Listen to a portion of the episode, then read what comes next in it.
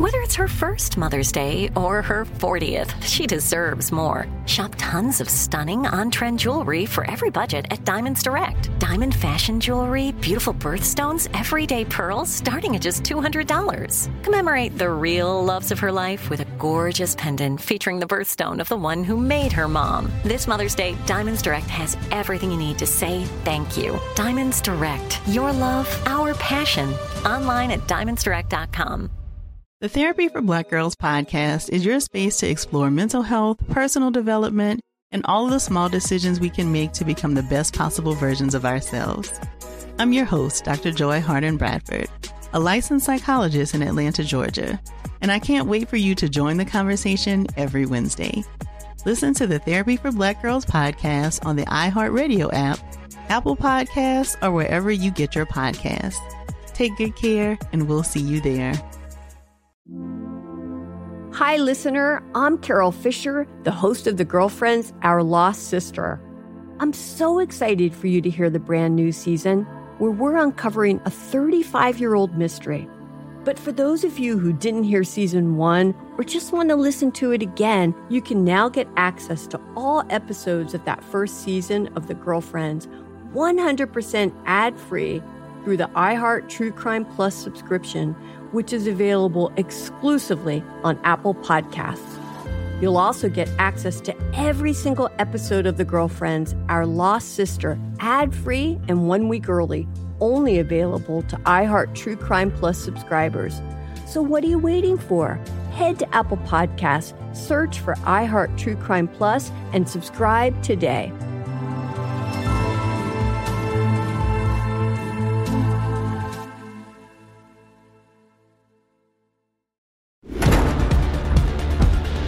Soy José Antonio Badía y este será un espacio para explorar conceptos, realidades, temas y ciencias que se atreven a cuestionar el status quo.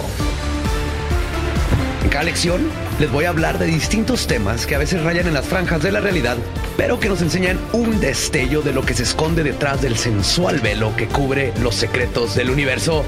Bienvenidas y bienvenidos a esta escuela secreta.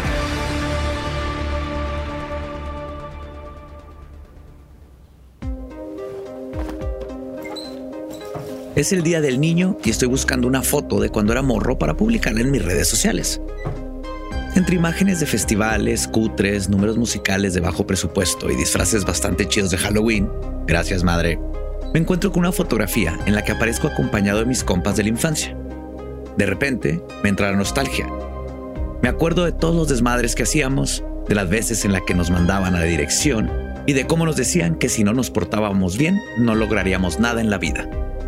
Agradezco haber sido un niño en los 80, cuando no medicaban a los chamacos traviesos, porque quién sabe, igual y no estaría en donde estoy. Al ver estos recuerdos de mi infancia, me quedo reflexionando en cómo los adultos se refieren a los niños que son diferentes. Les dicen niños problemas, ovejas negras, burros, causas perdidas y mi favorito, niños índigo. Estas categorías se usan para describir a los morros que son un desmadre, que les cuesta prestar atención, que tienen un chingo de energía y andan haciendo travesuras por todos lados, pero que sobre todo agotan la paciencia de los maestros. Ser esta clase de niños significa crecer con el estigma de ser malos, desobedientes, pero sobre todo, tontos. Y es que, al no comportarse como la gran mayoría, se cree que hay algo dañado en ellos, como si estuvieran defectuosos. Para colmo, el sistema educativo en ocasiones los segrega y hace énfasis en todo lo que hacen mal para supuestamente corregirlo.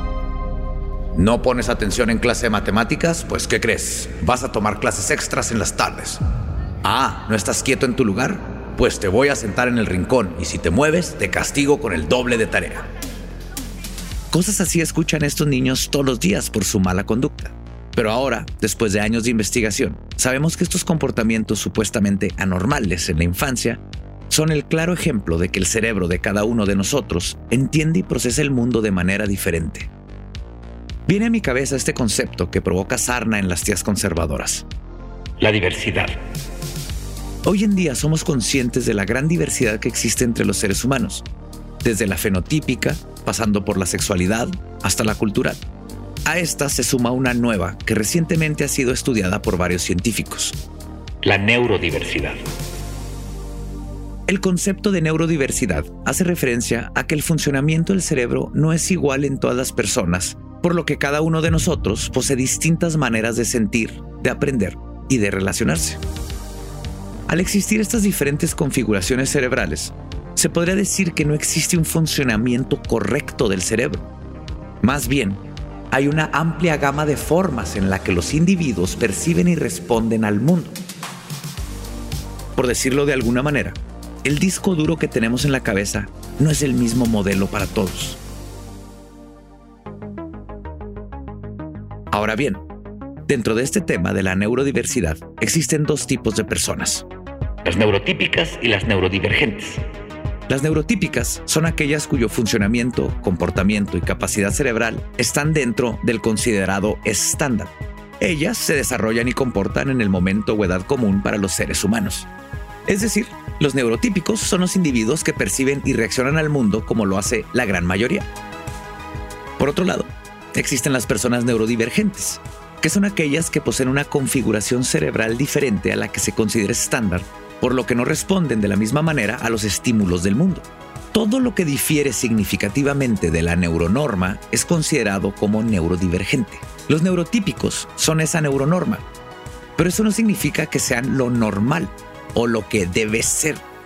Solo son la norma porque son quienes más abundan. Entonces, si alguien es neurodivergente, no significa que sea anormal. Más bien, no hay muchos como él. Recuerdo la metáfora que utiliza el psicólogo americano Thomas Armstrong para ejemplificar esto. Él propone que imaginemos que los humanos somos, en lugar de personas, flores. En este mundo jardín, las flores que más abundan Vamos a decir que son las rosas. Un día, un girasol va a consulta con una rosa psiquiatra.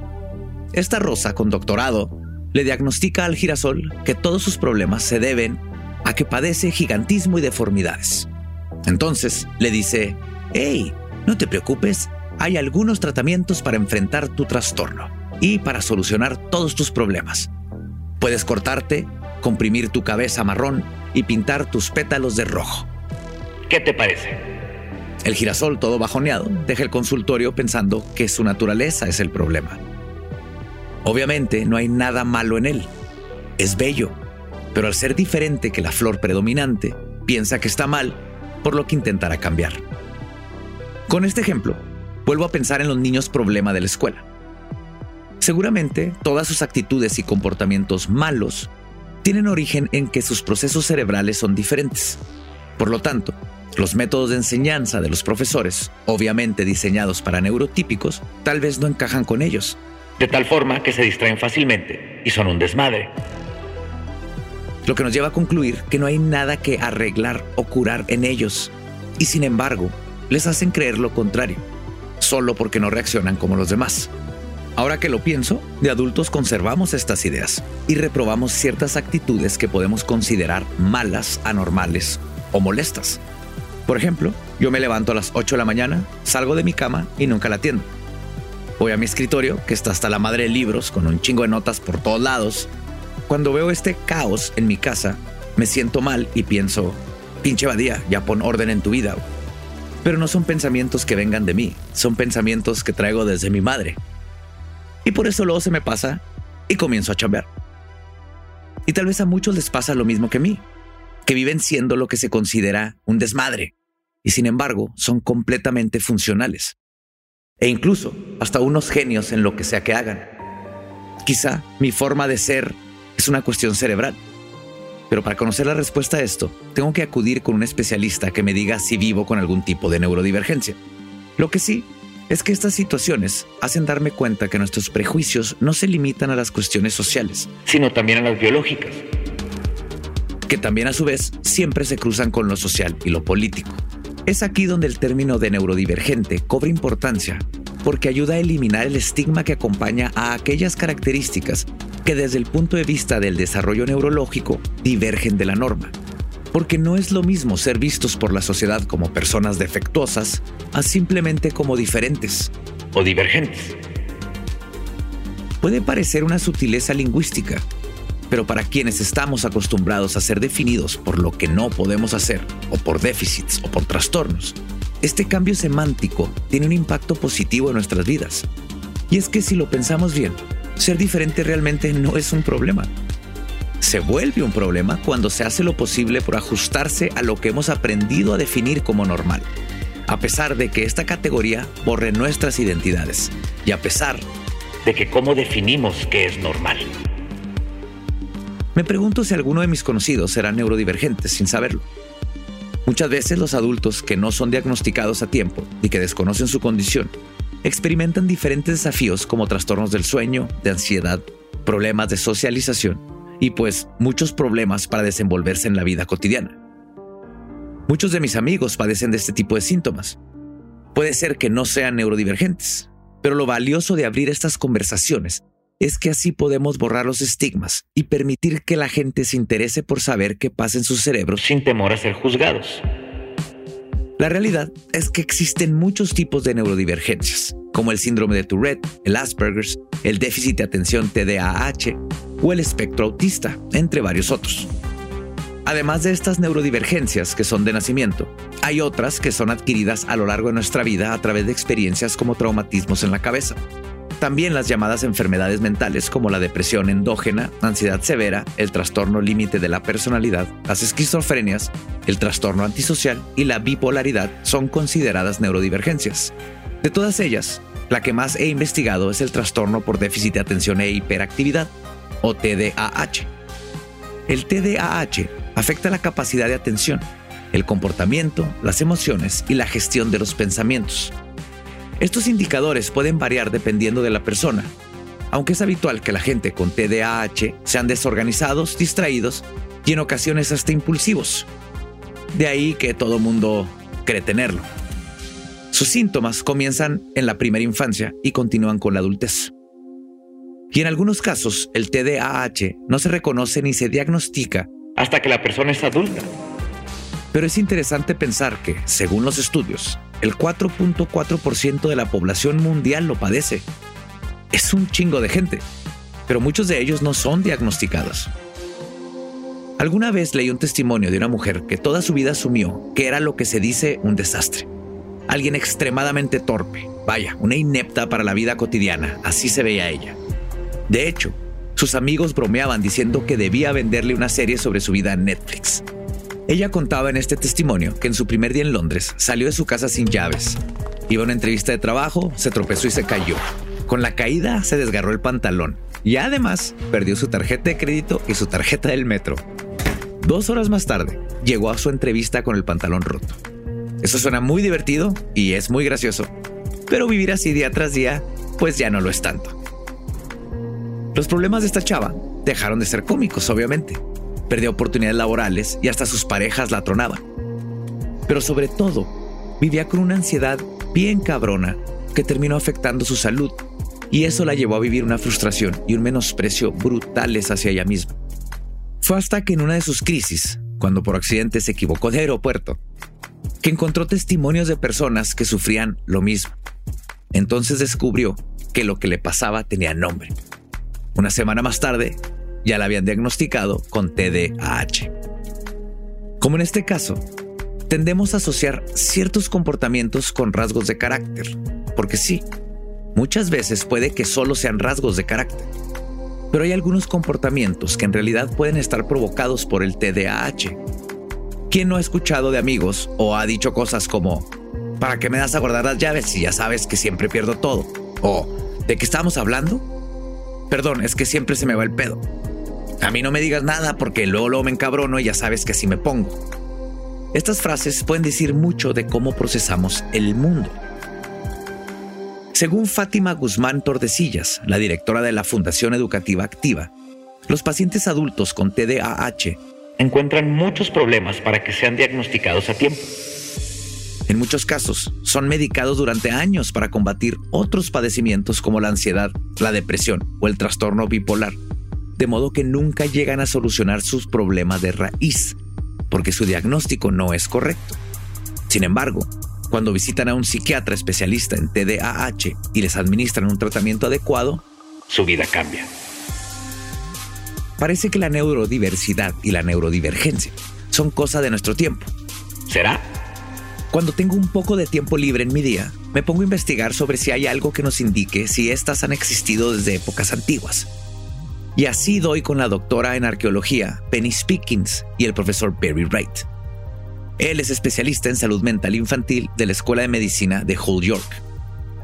Ellos proponen que las teorías que nos hablan de la evolución humana han dejado de lado los aspectos de la neurodiversidad, y es porque presentan que la evolución es lineal. Es decir, cuando pensamos en la evolución, viene a nuestra mente esta imagen en la que hay un changuito evolucionando hasta convertirse en un hombre varaz, mamado, con pelo en pecho y una lanza en la mano. Esto nos ha hecho creer que nuestros ancestros eran todos jóvenes, en perfecta salud, y que no mostraban signos de diferencia o discapacidad. Piénselo. ¿Alguna vez han imaginado a un hombre de las cavernas con síndrome de Down o TDAH? ¿Por qué pasa esto? Tal vez porque todas estas teorías fueron propuestas por personas sin discapacidades.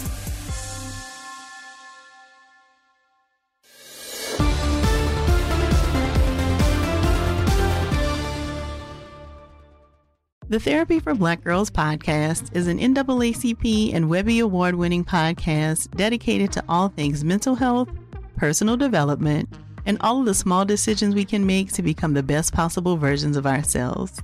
Here, we have the conversations that help Black women decipher how their past inform who they are today and use that information to decide who they want to be moving forward.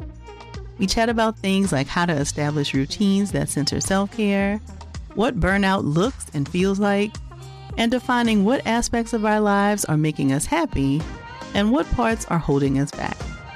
I'm your host, Dr. Joy Harden Bradford, a licensed psychologist in Atlanta, Georgia, and I can't wait for you to join the conversation every Wednesday. Listen to the Therapy for Black Girls podcast on the iHeartRadio app, Apple Podcasts, or wherever you get your podcasts. Take good care, and we'll see you there.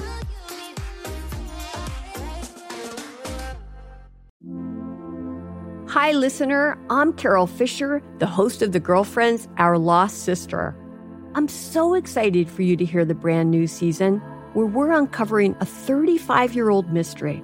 But for those of you who didn't hear season one or just want to listen to it again, you can now get access to all episodes of that first season of The Girlfriends 100% ad free through the iHeart True Crime Plus subscription which is available exclusively on Apple Podcasts. You'll also get access to every single episode of The Girlfriends, Our Lost Sister, ad free and one week early, only available to iHeart True Crime Plus subscribers. So, what are you waiting for? Head to Apple Podcasts, search for iHeart True Crime Plus, and subscribe today.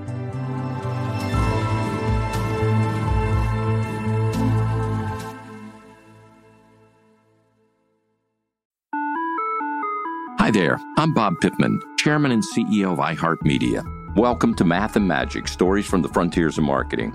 This week, I'm talking to acclaimed musician and entrepreneur, Mr. Worldwide himself, Pitbull. A lot of artists in general, people that are very creative, sometimes tend to overthink. That's one of my number one rules. Don't ever overthink. You can think ahead, but don't overthink. And what I mean by that is when they start to write a record, they're like, oh, that's not the line oh, that's not this, oh, it's not that. And everybody has a creative process. I'm not knocking it. For me, I just let it flow.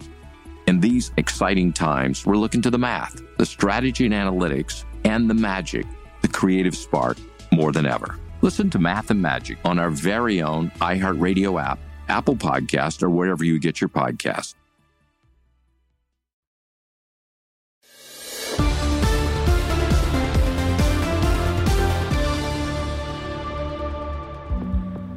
Según Spinkins y Wright, la evolución humana más bien fue un proceso ramificado, donde sí, la gran mayoría se desarrolló de forma lineal como en el dibujo del chango, pero también a la par hubo seres humanos que evolucionaron con neurodivergencias como el autismo. Ellos sostienen esta teoría porque llegaron a la conclusión de que la supervivencia de la especie implicó y dependió tanto del desarrollo de las cualidades de los individuos neurotípicos como de las cualidades de los individuos neurodivergentes. Las sociedades primitivas necesitaban tanto de individuos con muchas facilidades para la interacción social como de individuos menos dados a la interacción, pero con la capacidad de concentrarse en las soluciones técnicas. Y es gracias al apoyo entre ambos que se crearon circunstancias adecuadas para desarrollar el apoyo social entre Homo sapiens, ese dar y recibir que facilitaba la supervivencia de todos. En su ebook, The Prehistory of Autism, Speaking Easy Right, mencionan que estos grupos primitivos tenían una ética comunitaria colaborativa en la que se protegían a las personas diferentes de la marginación o la explotación, impulsando las posibilidades de compartir diferentes habilidades y talentos. De esta forma, proporcionaban la base de una relación en la que los autistas necesitaban de las comunidades y las comunidades necesitaban de ellos. Un ejemplo de esto podrían ser las pinturas rupestres de la era del hielo. En 1988, el filósofo Nicholas Humphrey las vio y encontró cosas parecidas entre las pinturas rupestres y el arte hecho por artistas con autismo. Además, los hallazgos arqueológicos sugieren que en el periodo paleolítico, las manifestaciones gráficas rupestres de los animales eran parte de la vida cotidiana, más que un hecho separado o realizado por individuos fuera de la sociedad, lo que probaría que las personas con autismo estaban integradas en la comunidad y que con estas pinturas ayudaron a la transferencia de información entre individuos cuando el lenguaje estaba en pañales. Con esto en mente, valdría la pena preguntarnos, ¿es la prehistoria una etapa ejemplar en la vida del ser humano? ¿Por qué estos hombres, entre comillas, incivilizados, lograron incluir mejor a personas neurodivergentes que nosotros, las personas, entre comillas otra vez, modernas y civilizadas? Actualmente escuchamos que se busca incorporar a las personas neurodivergentes en diferentes ámbitos como en el escolar y el laboral, sobre todo en este último, ya que las empresas se han dado cuenta de lo valiosas que pueden ser. Un artículo de la revista Harvard Business Review señala que personas que tienen algún tipo de neurodivergencia poseen habilidades por encima del promedio. Algunos de ellos, como los autistas y los disléxicos, pueden ser muy chingones para reconocer patrones o tienen una memoria impresionante o muchas habilidades para las matemáticas. Así, estos profesionales resultan muy valiosos para las empresas del sector tecnológico que necesitan talento con estas aptitudes. En el caso de los profesionales con TDAH, cuando están interesados en una tarea, es posible identificar un nivel de concentración inusual, conocido como hyperfocus. Los trabajadores con esta condición describen que a menudo están completamente absortos en el diseño de soluciones y no prestan atención a lo que ocurre a su alrededor. O sea, son el sueño de toda empresa. En el caso de compañías de tecnología, la contratación de programadores de software neurodiversos puede anticipar crisis en los proyectos antes de sus respectivos lanzamientos. Como estos talentos neurodiversos tienden a ser muy detallados y no aceptan errores, ayudan al cliente a identificar sus fallas a partir de ahí, la empresa puede rediseñar el software y garantizar el éxito del producto.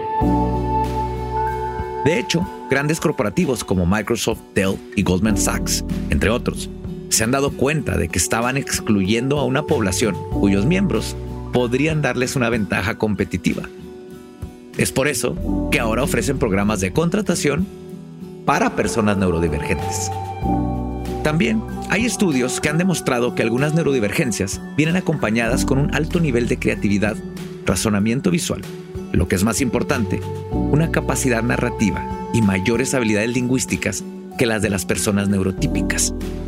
Por ello, no es sorpresa para nadie que muchos artistas sean parte de esta comunidad. Desde pintores como Vincent van Gogh, Edward Munch, actores como Anthony Hopkins y Brad Pitt, hasta músicos como Mozart y Billie Eilish. Algunos neurodivergentes llegan a tener habilidades que parecen fuera de este mundo.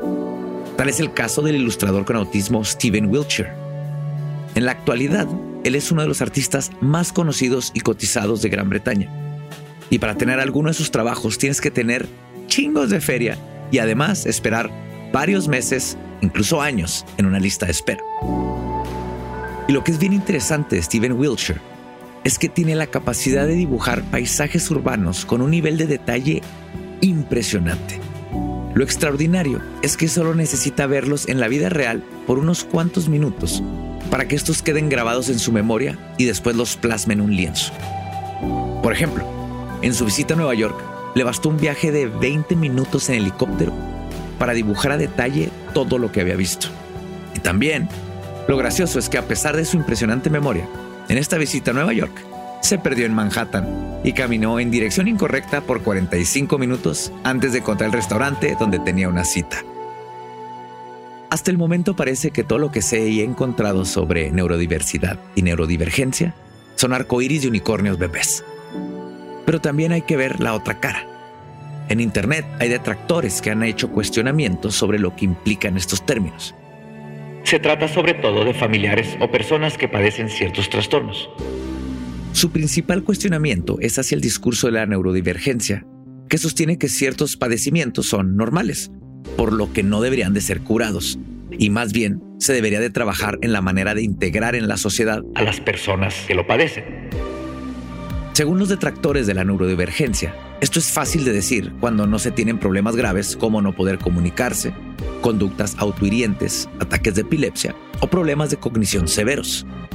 Y es que, si alguien padeciera de una sintomatología grave como las mencionadas anteriormente, no buscaría integración en la sociedad, sino una cura para la enfermedad. Además, consideran que quienes apoyan este discurso y movimiento son individuos neurodivergentes de alto funcionamiento, o sea, personas que de alguna manera pueden adaptarse fácilmente a la vida cotidiana, por lo que están en una posición diferente dentro de la comunidad y no deberían de hablar por todos. También han surgido creadores de contenido con trastornos y déficits que hablan de su condición y critican el concepto de neurodivergencia. Uno de ellos es Jorge López, mejor conocido como Jorge Loco en redes sociales, el cual es un psicólogo y músico que fue diagnosticado con autismo a sus 30 años. Él tiene un video en YouTube que se titula La neurodivergencia no tiene sentido, en donde sostiene que si todos los cerebros funcionan diferente, eso significa que todos somos neurodivergentes. Por lo tanto, no existen las personas neurotípicas. Para él, el concepto de neurodivergencia abarca todo y nada. Sostiene que hay tantos tipos que incluso hay personas que hablan de neurodivergencias por nacionalidad y región. Menciona el caso de los mexicanos, en donde según estudios, nuestra corteza orbitofrontal del cerebro es más pequeña, por lo que tendemos a ser personas más relajadas. Asunción que también puede llegar a ser determinista. Jorge concluye que al haber infinidad de neurodivergencias, el concepto no tiene sentido, porque casi casi habría un nuevo tipo de persona en el mundo. Por otro lado, la etiqueta de neurodivergente se ha vuelto muy popular, y esto podría deslavar el significado y la intención de su nombramiento. Muchas veces pasa que en aras de verse cool, súper único y creativo en un video de TikTok, algunas personas se asumen como neurodivergentes, sin tener ni siquiera un diagnóstico. También ha habido casos donde la gente se pone a imitar comportamientos de personas con trastornos debido a la popularidad que adquieren algunos personajes de ficción. Para que se den una idea, en el 2022 se estrenó en Netflix la serie de la extraordinaria abogada Wu, esta serie se trata de una abogada autista que trabaja en uno de los mejores bufetes del Corea del Sur y que resuelve los casos más difíciles gracias a las habilidades que tiene por el espectro autista.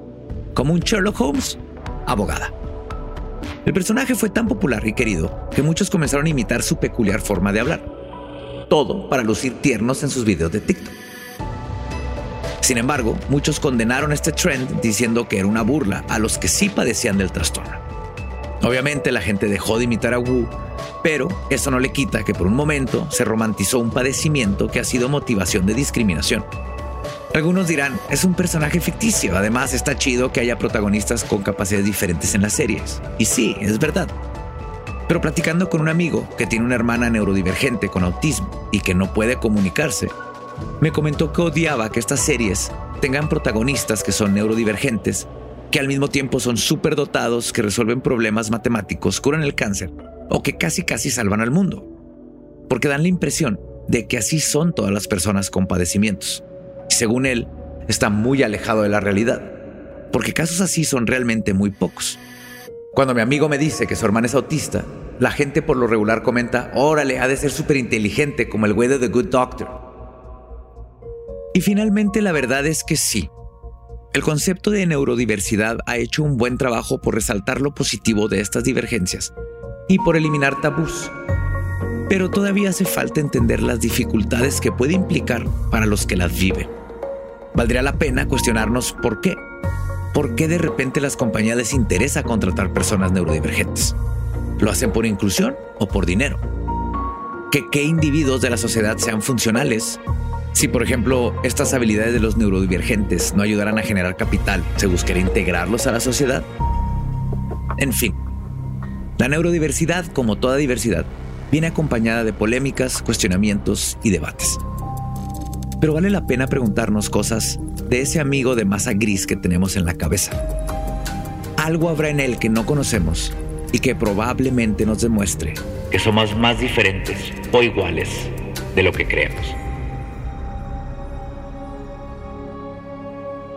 Definitivamente, y quizás irónicamente, la mente es uno de los órganos más difíciles de comprender, aun cuando es el órgano con el que intentamos hacer justo eso. Así que para intentar indagar un poco más en lo que nos hace ser como somos, voy a platicar con alguien que sabe más que yo de este tema, precisamente por su experiencia viviendo con esto. Su nombre es Erendira Derbez y ella es una escritora e investigadora cuyo trabajo se enfoca en la justicia social y la perspectiva de género.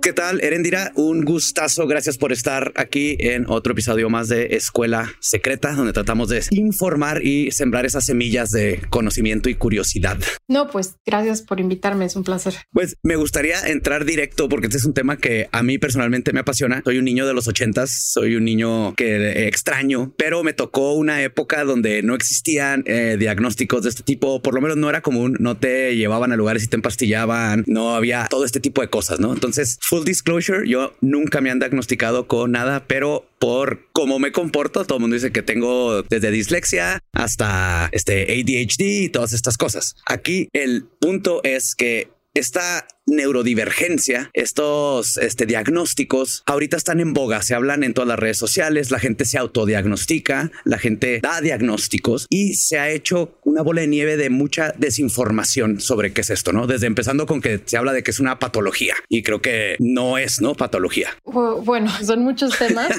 Te voy a hablar desde mi experiencia porque es de lo único que puedo hablar. Yo no soy especialista en salud mental, entonces yo soy especialista en historia, arte y género y ahí pero te puedo más o menos contar. Eh, yo soy una niña de los 90 y tampoco me tocó diagnóstico en su momento y de hecho hubiera sido súper bueno eh, porque al final de cuentas, revisándolo pues en terapia y platicándolo muchos años, pues yo era una niña con depresión, por ejemplo, depresión en serio, o sea, no, no como de, ah, estoy triste, o sea, y, y yo creo, bueno, tengo muchas ideas de por qué puede ser, pero una de ellas es que eh, fui diagnosticada ya muy tarde como una persona dentro del espectro autista. Somos dos personas que no somos profesionales en esto, pero que de alguna manera sabemos lo que es vivir con ser percibidas de cierta manera, eh, vivir con cómo funciona nuestro cerebro, ¿no? Con esta, este espectro que tú manejas. Y creo que es muy importante justo esto que mencionas. Una cosa es que digas, oye, tal vez yo tengo esto, pero eh, lo importante es ir con un experto, no tú decías, ah, soy esto y esto y esto y esto. ¿Por qué? Porque hice una prueba en, internet de 10 minutos que me dijo y luego hacer toda tu vida alrededor de eso. Total. Y además es bien chistoso porque a mí me pasaba lo contrario, era como no, o sea, yo no tengo esto, ya sabes. O sea, aunque check, check, check, check para prácticamente todas las casillas, como que yo me resistía mucho. Y eso también tiene que ver con, eh, siempre hablo de género porque neta es imposible no hacerlo es como hablar de ecología con este calor, pues hay que hacerlo, ¿no? Claro. Y algo que descubrí eh, metiéndome a estudiar sobre autismo y a leer sobre autismo, también para tratarme de entender a mí, es que las mujeres, las niñas sobre todo, están subdiagnosticadas porque, uno, porque a las niñas desde muy chiquitas se nos exige comportarnos de cierta manera para cumplir ciertas expectativas sociales y entonces te pones una máscara y, entonces como que disimulas un poco mejor, entre comillas, disimular. Y eso mismo pasa em, con la idea del autismo porque usualmente se asocia, aunque no quiero decir que tenga que ser, con cierto tipo de inteligencias desarrolladas. Y obviamente la idea de un niño inteligente es un niño, no es una niña. O sea, crecemos con la idea del genio hombre. Ya han cambiado las cosas, pero cuando yo era chiquita, yo me acuerdo cuando descubrí la existencia de Marie Curie, yo estaba así en éxtasis porque no, no tenía ni un referente de, de una mujer en, en, mi vida. O sea, no hay un role pero no había un referente como profesional, no había, o sea, realmente la idea de persona inteligente era hombre y yo me tardé muchos años por ejemplo, en creer que las mujeres también podamos ser inteligentes. Y es algo que me, me costó, digamos, hasta la universidad. Y lo digo con mucha vergüenza, pero también con mucha tristeza. Y entonces eso mismo, trasládalo al tema del autismo. O sea, es como lo que yo tengo, antes se le conocía como Asperger, pero a mí no me gusta usar la palabra Asperger porque Hans Asperger era un médico nazi que además Hijo, sí. este, em, pues experimentó con niños, ¿no? O sea, como que es para mí sería como, o sea, déjate el, o sea, no, no puedo relacionarme con un nazi por la misma historia de mi familia, por mí, o sea, etcétera. Pero bueno, a, a los niños que se les diagnosticaba con Asperger se consideraban niños que probablemente eran más inteligentes para ciertas cosas, etcétera. Y por supuesto, una niña no se diagnosticaba. Y a la fecha, a la fecha, las cifras que se tienen de Estados Unidos es que hay por cada cuatro niños hay una niña que se diagnostica. Y además, también tiene que ver con racismo, porque usualmente se diagnostica a hombres a blancos, no Claro. a mujeres de color, no a niños hispanos, no a niños negros, no, a hombres blancos. ¿Y por qué estoy hablando en términos de Estados Unidos? Porque ni siquiera tenemos las cifras para hablarlo en México. No, hombre. Entonces, es una vez un más un- como un tema bien difícil de repente platicar. Y yo la verdad es que justo acepté esta entrevista eh, y hablar de autismo, por ejemplo, en, en, en mi TED Talk, porque yo no quiero que ninguna niña vuelva a pasar el infierno que viví de chiquita, y ni siquiera tan chiquita, de adolescente o posterior. O sea, a mí, mis relaciones intrapersonales a veces han sido muy difíciles porque me he sentido súper juzgada o porque no sabía por qué. O sea, me acuerdo mucho peleas con una pareja que tuve que era como, no me cambies el plan, me pone muy mal. Y era como, o sea, decías como, ¿por qué eres tan tensa o por qué eh, reaccionas de esta manera? Y yo no entendía por qué me ponía tan mal. Y ya luego, entendiendo cómo funciona el autismo, aprendí cosas y mi expareja aprendió cosas de mí. Pero igual, o sea, eso me, o sea, mis relaciones eh, sociales con ciertos grupos sociales desde muy chiquita han sido bien difíciles. Nos damos cuenta lo importante de informar sobre esta neurodiversidad, ¿no? Que lo único que significa es que hay- los cerebros funcionan de diferentes maneras. Sí. O sea, hace poquito leí un artículo de Cambridge que habla de la cognición complementaria, que es cada cerebro fue evolucionando para tener diferentes formas de, de pensar, pero que complementaran a la sociedad. Llegó un punto en donde nos metieron en cajitas, eh, todos tenemos que ser así, los que no están mal. Claro. Y para personas como nosotros, que nos tocó vivir antes de que se empezara a hablar de todo esto, fue difícil en, en- en ambos aspectos. Sí. Ser el, el- el que hace mil cosas estaba igual de mal visto que ser el que nomás hace una cosa. Total. Entonces, creo que es importante que hablemos como personas de cómo cada cerebro es diferente. No hay normal. O sea, también al revés, porque, por ejemplo, yo me acuerdo, yo tuve, yo tenía problemas en la escuela de conducta. O sea, me iba muy bien en los exámenes, pero eh, problemas de conducta. Y uno de ellos, me acuerdo una vez en la prepa que me querían, bueno, una maestra espantosa me quería expulsar porque en un examen que ni siquiera era de su materia, empecé a pasar las respuestas porque estaba en el salón y dije, esto no tiene sentido, esto es solo para gente que tiene muy buena memoria y no es justo. Entonces yo empecé a pasar las respuestas porque yo siempre he tenido, no, es que tengo una memoria extraña, cosas básicas como qué año es, nunca me acuerdo, o no sé, cosas importantes no me las sé, pero no sé, o sea, sí tengo una memoria de repente que da miedo. Pero O sea, no te acuerdas cuántos puntuales. huesos tiene el cuerpo humano sin problemas. O, o me acuerdo como, no sé, o sea, no te voy a poner ahorita ejemplos, pero, o sea, hay montón. O sea, me está viniendo de la cabeza, pero si empiezo a platicarlos, me voy a perder del camino.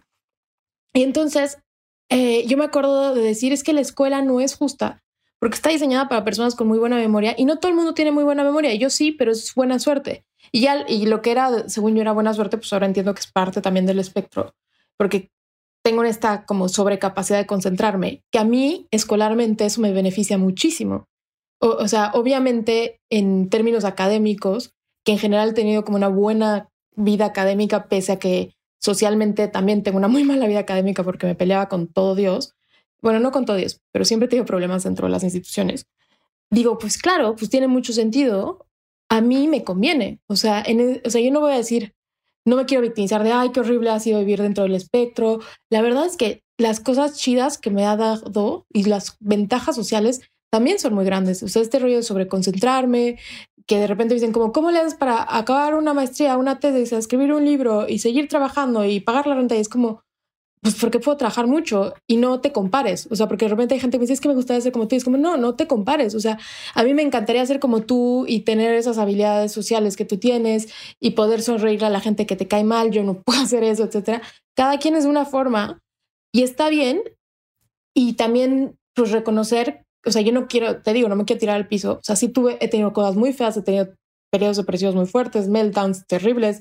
No me lo he pasado bien muchos años de mi vida, pero también he tenido muchísimas ventajas por la, esto, la excelente memoria, la capacidad de concentración, una disciplina que da miedo y, y pues bueno, le saco provecho, la verdad. Y creo que diste en el punto porque lo que hablábamos de cómo no nos ven de esa manera en la escuela, todo va por una, un solo hilo. Yo hice lo mismo que tú en clase de conta. Yo dejé el examen y dije, yo no puedo, yo no, esto no funciona con mi cerebro y no puedo. Y la maestra terminó poniéndonos en pareja para que pasaran, pero le expliqué básicamente lo mismo que tú, ¿no? Pero porque la escuela nos forza eso, en lugar de poder ver a las habilidades de cada cerebro, de cada niño y niña que están ahí y decir, tú dale por este lado, esto es lo que te va a funcionar, tú dale para acá, aprende de todo, pero no voy a calificarte como alguien que yo casi repruebo la universidad, la, preparatoria por matemáticas y física, a pesar de que conozco los conceptos, los números en sí no se me dan.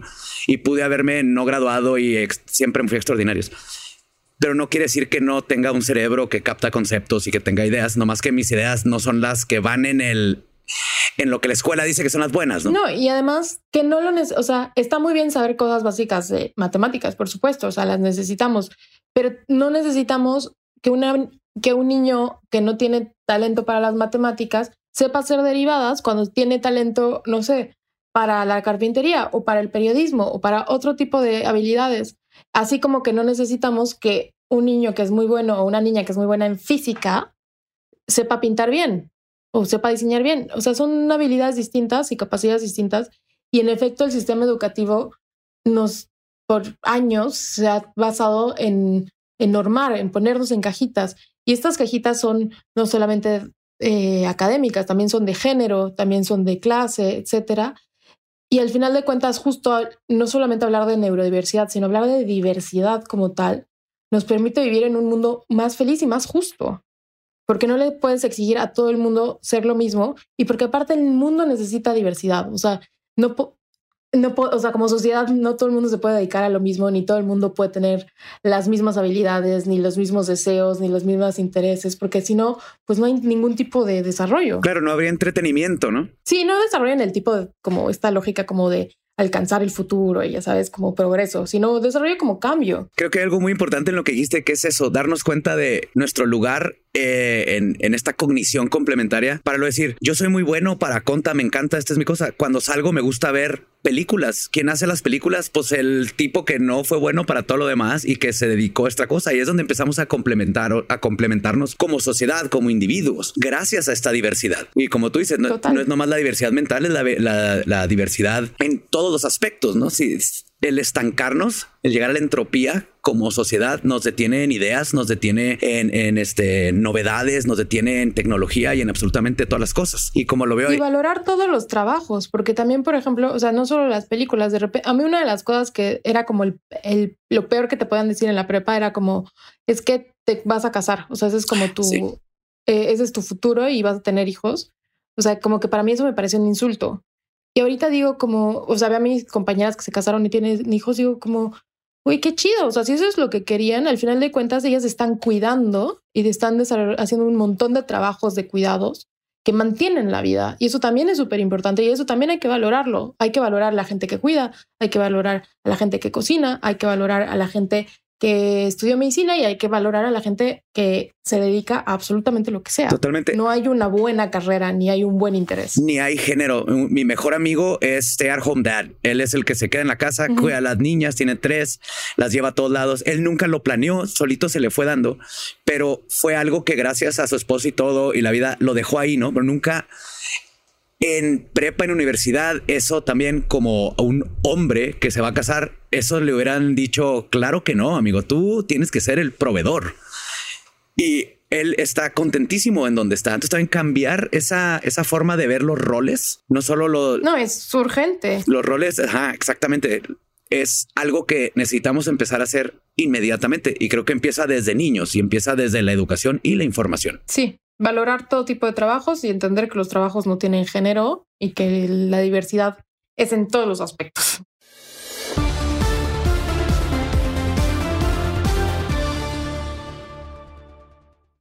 The Therapy for Black Girls podcast is an NAACP and Webby Award winning podcast dedicated to all things mental health, personal development, and all of the small decisions we can make to become the best possible versions of ourselves.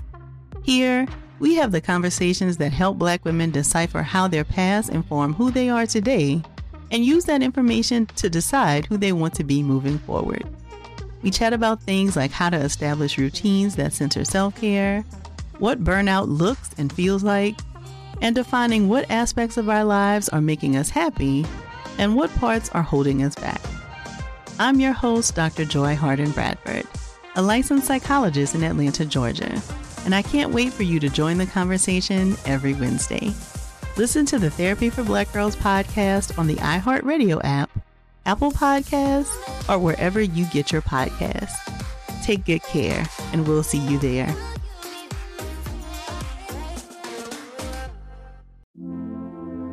Hi, listener. I'm Carol Fisher, the host of The Girlfriends, Our Lost Sister. I'm so excited for you to hear the brand new season where we're uncovering a 35 year old mystery.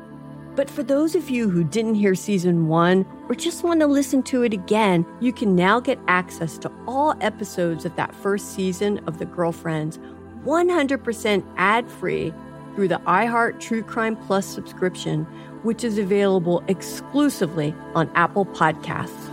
You'll also get access to every single episode of The Girlfriends, Our Lost Sister, ad free and one week early, only available to iHeart True Crime Plus subscribers. So, what are you waiting for? Head to Apple Podcasts, search for iHeart True Crime Plus, and subscribe today.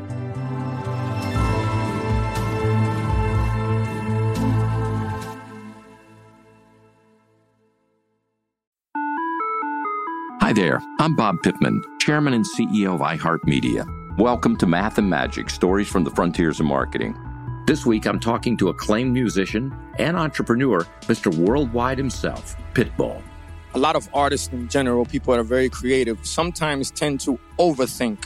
That's one of my number one rules. Don't ever overthink. You can think ahead, but don't overthink. And what I mean by that is when they start to write a record, they're like, oh, that's not the line oh, that's not this, oh, it's not that. And everybody has a creative process. I'm not knocking it. For me, I just let it flow. In these exciting times, we're looking to the math, the strategy and analytics, and the magic, the creative spark, more than ever. Listen to Math and Magic on our very own iHeartRadio app, Apple Podcast, or wherever you get your podcasts.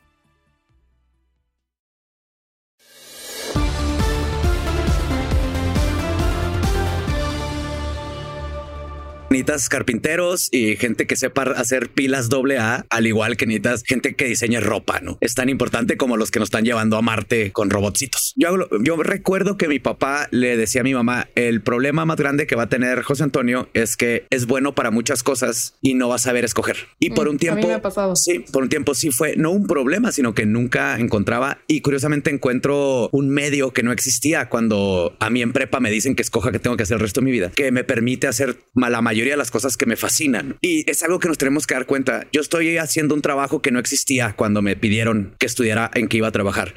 Y no nos hemos hecho la mentalidad de que también no sabemos los niños que ahorita están saliendo de prepa qué trabajos van a ver 10 años después, 20 años después. Y la base debe de ser siempre en darnos cuenta de las habilidades de cada uno y empezar a partir de ahí, ¿no? Darle qué te gusta, qué pasión.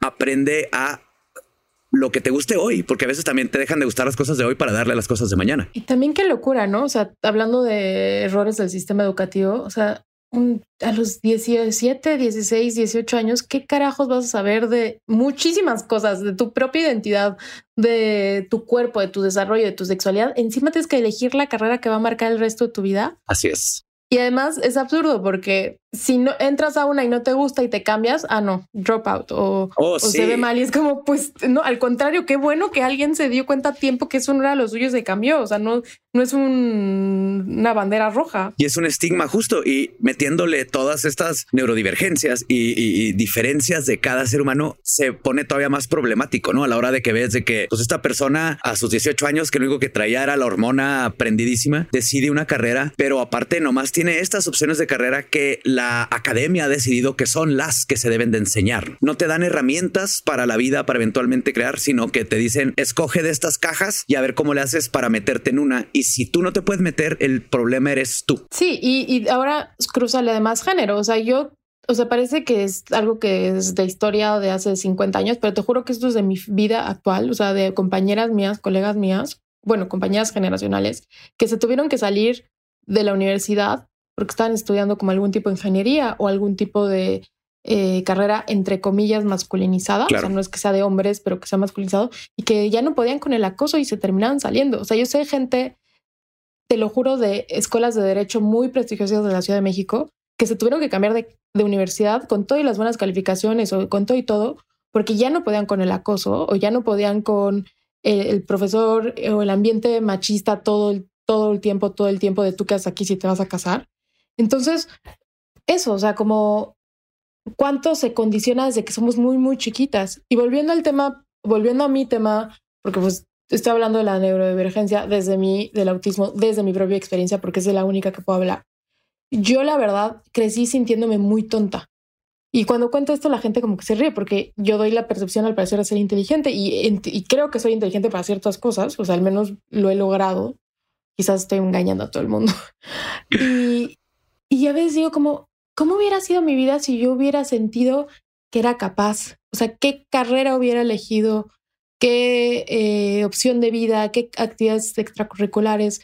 ¿Qué qué vida tendría en este momento. Y no me disgusta mi vida. O sea, que me gusta mucho lo que me he construido. Me ha costado un trabajo tremendo. Y igual no me quiero victimizar porque también soy una mujer con un montón de privilegios eh, en un país tan desigual como México, pero también me han pasado cosas muy duras. Y, y me gusta mucho. O sea, sí estoy orgullosa de lo que he hecho con mi vida. Pero a veces digo, si hubiera tenido un poquito de ayuda en el sentido como de que alguien me dijera, no estás mal, no estás loca, no, no eres demasiado difícil, no eres demasiado rara, eres una mujer, eres una niña con este tipo de diversidad y si eres inteligente, wow, o sea, yo sí creo que estaría viviendo una vida muy distinta. Y no me voy a quejar, lo que me tocó está bien, pero yo no quiero que nadie, o sea, de verdad no quiero que ninguna niña o que ningún niño o que ningún niñe viva eh, el sentirse insuficiente desde que tiene ocho añitos. Y justo con esa reflexión, con alguien que pasó por lo que tú pasaste, que ahorita lo puede analizar ya en retrospectiva, ¿qué cambiarías? ¿Tú qué harías? La gente que nos escucha, por ejemplo, ahorita que tú dices que cuida, que educa, que está moldeando las mentes, ¿qué te hubiera beneficiado a, a ti? Uy, bueno, muchísimas cosas. O sea, fuera de lo que ya dijiste, obvio, pero... Sí, o sea, yo, yo creo que, o sea, yo sí quiero invitar a las personas que se dedican a la educación y a quienes se dedican a cuidar padres, madres, tutores, etcétera, a que escuchen con mucha atención a sus hijos, sobre todo si les están pidiendo ayuda o si están diciendo como necesito esto porque estoy viviendo esto, que escuchen con atención, que dejen de decir es que las nuevas generaciones son esto, que, ya sabes, todas las generaciones siempre se van a son las nuevas, claro. y, y vean qué es lo que realmente está pasando y si no pueden, si tienen dudas, consulten a un profesional sobre todo pues si tienen los medios.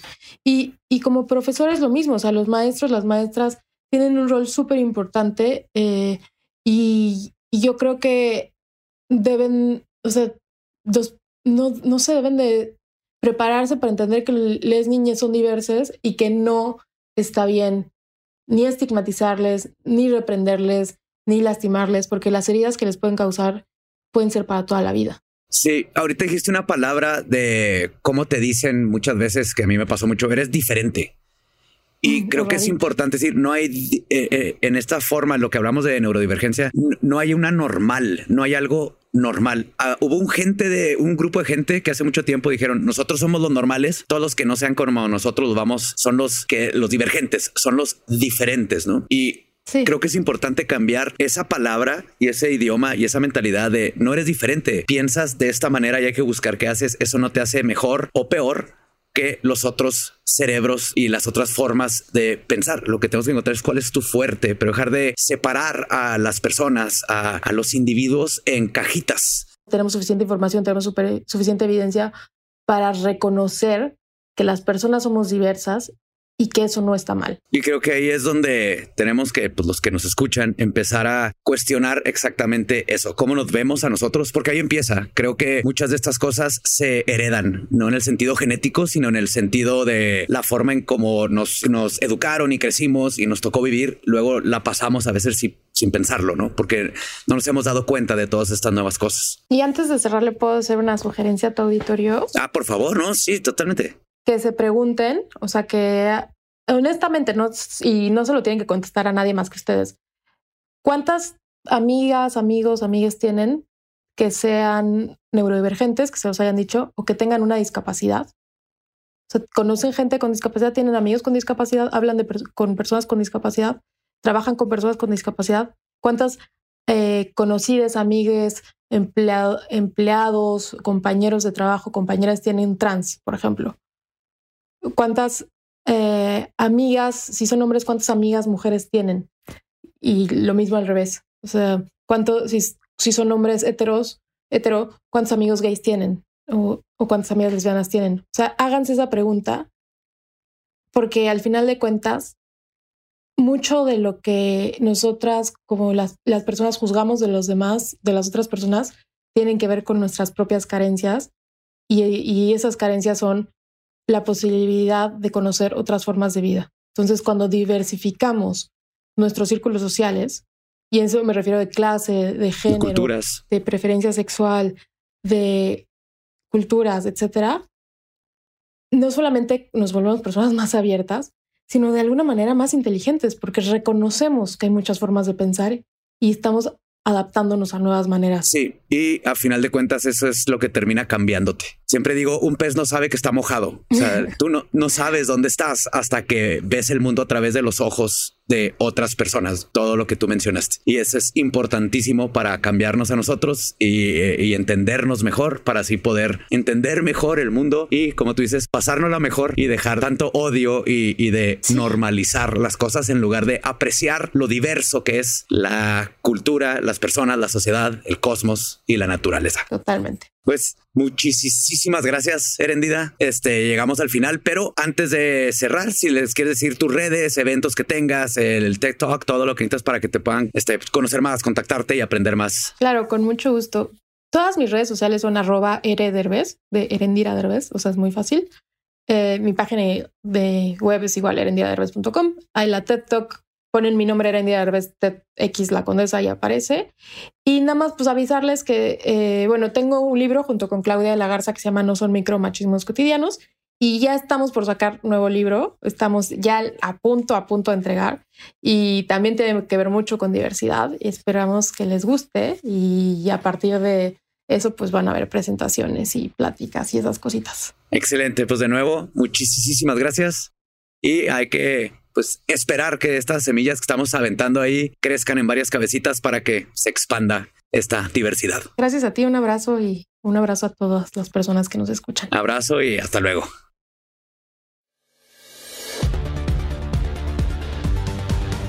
Escuela Secreta is a production of Sonoro in partnership with iHeart's My Cultura podcast network.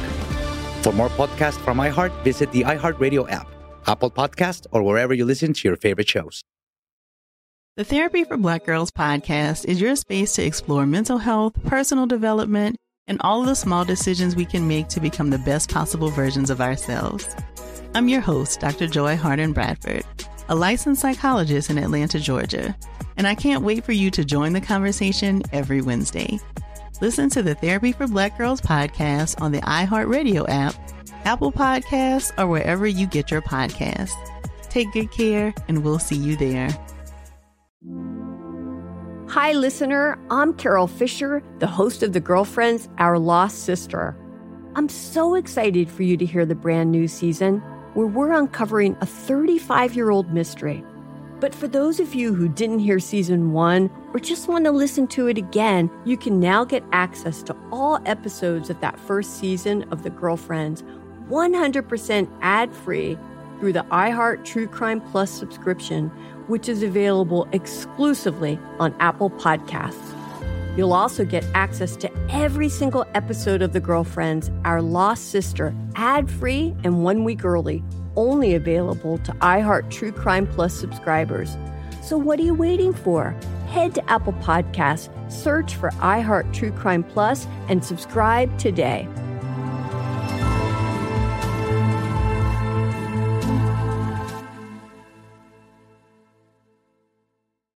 There, I'm Bob Pittman, Chairman and CEO of iHeartMedia.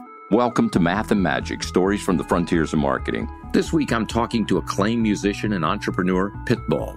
I think that education is the real revolution because as much as we speak about all the problems that there is in society and the world today, my mother's always told me, son, don't worry, the world's always been coming to an end. Don't let it scare you out of living.